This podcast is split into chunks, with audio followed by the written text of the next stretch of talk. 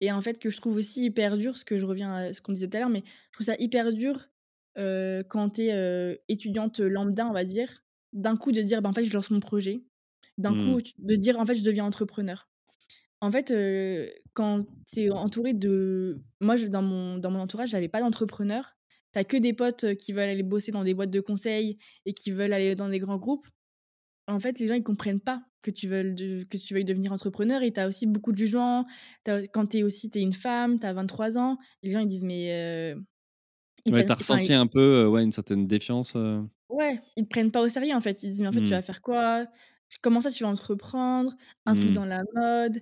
enfin, moi, je je en tout cas, au début, j'avais la sensation, après peut-être que je me trompe, mais j'avais la sensation qu'il y avait pas beaucoup de gens qui me prenaient au sérieux ou qui croyaient en moi Ouais, ou c'était peut-être leur propre peur qui re qui verbalisait, en fait, tout simplement. oui, aussi et en plus, et en plus, juste moi, par rapport à moi-même, ça a été dur, de dire aux gens, en fait: «Je vais entreprendre». En fait, c'est un peu un coming out, tu vois? Mmh. Je trouve. De dire: «En fait, je vais pas choisir la voie classique que tout le monde choisit. Je vais pas faire ce que tout le monde pense que ce que je vais faire et ce qui est normalement normal, en fait, après une école d'ingé, d'aller bosser dans un grand groupe. Je vais sortir de cette voie, de ce que tout le monde fait et je vais entreprendre» et c'est dur, tu vois? De juste être différent. Mmh. OK et ta famille l'a pris comment? Parce que du coup, toi, tu leur avais, heu, entre guillemets «vendu», heu, le bac S, heu, ingénieur, je veux bosser dans le luxe. Finalement, tu dis: «Bon OK, je je change de voie». Ils ont été soutiens? Ouais, ça va, bah, franchement, oui. Oui, oui. Au début, ils savaient pas trop, enfin, vois, au début, ils savaient pas trop, mais après, quand ils ont vu mon implication et quand ils ont vu qu'on a, dès le début, commencé à à bosser dur avec DAF et en fait, on a eu de la chance parce qu'on a eu très vite des premiers résultats. Mmh. Donc tu vois, très vite, on a été contactés par Galeries Lafayette. Tu vois, c'est au bout de 6 mois.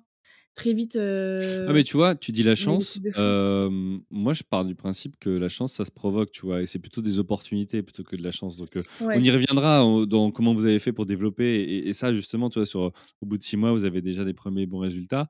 Parce que pour moi, tu vois, je enfin moi je pense qu'être entrepreneur, c'est, hem, provoquer les choses et c'est être actif. C'est pas du passif où ça vient à toi tout seul, tu vois? Donc si si si si tu vois, quand je vous ai vu à la télé, je me suis dit: «Ah ouais, j'adore leur histoire, j'adore ce qu'elles ont fait».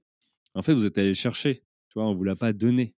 C'est ça que ouais. je veux dire, Bah, ouais, les opportunités sont arrivées vite. C'est vrai qu'on on allait les chercher parce qu'on n'a pas chômé et qu'on s'est donné à fond pour, que ça arrive. Mais on a eu des enfin, tu vois, même il y a des ce que je veux dire, c'est qu'on a eu des belles opportunités.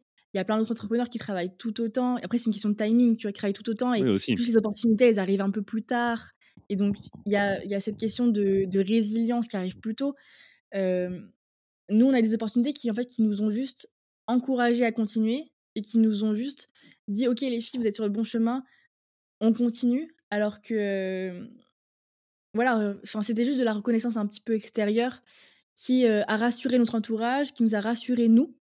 C'est Mmh. notre première aventure entrepreneuriale, on sait pas trop ce qu'on fait, on teste, donc ça nous a vraiment rassurés et et voilà, donné confiance pour la suite. L'extrait vous a plu? Retrouvez l'épisode complet sur commenttafait.fr, Apple Podcasts, Deezer ou Spotify. Inscrivez-vous à la newsletter pour recevoir chaque semaine le dernier épisode et des conseils entrepreneuriaux. À très vite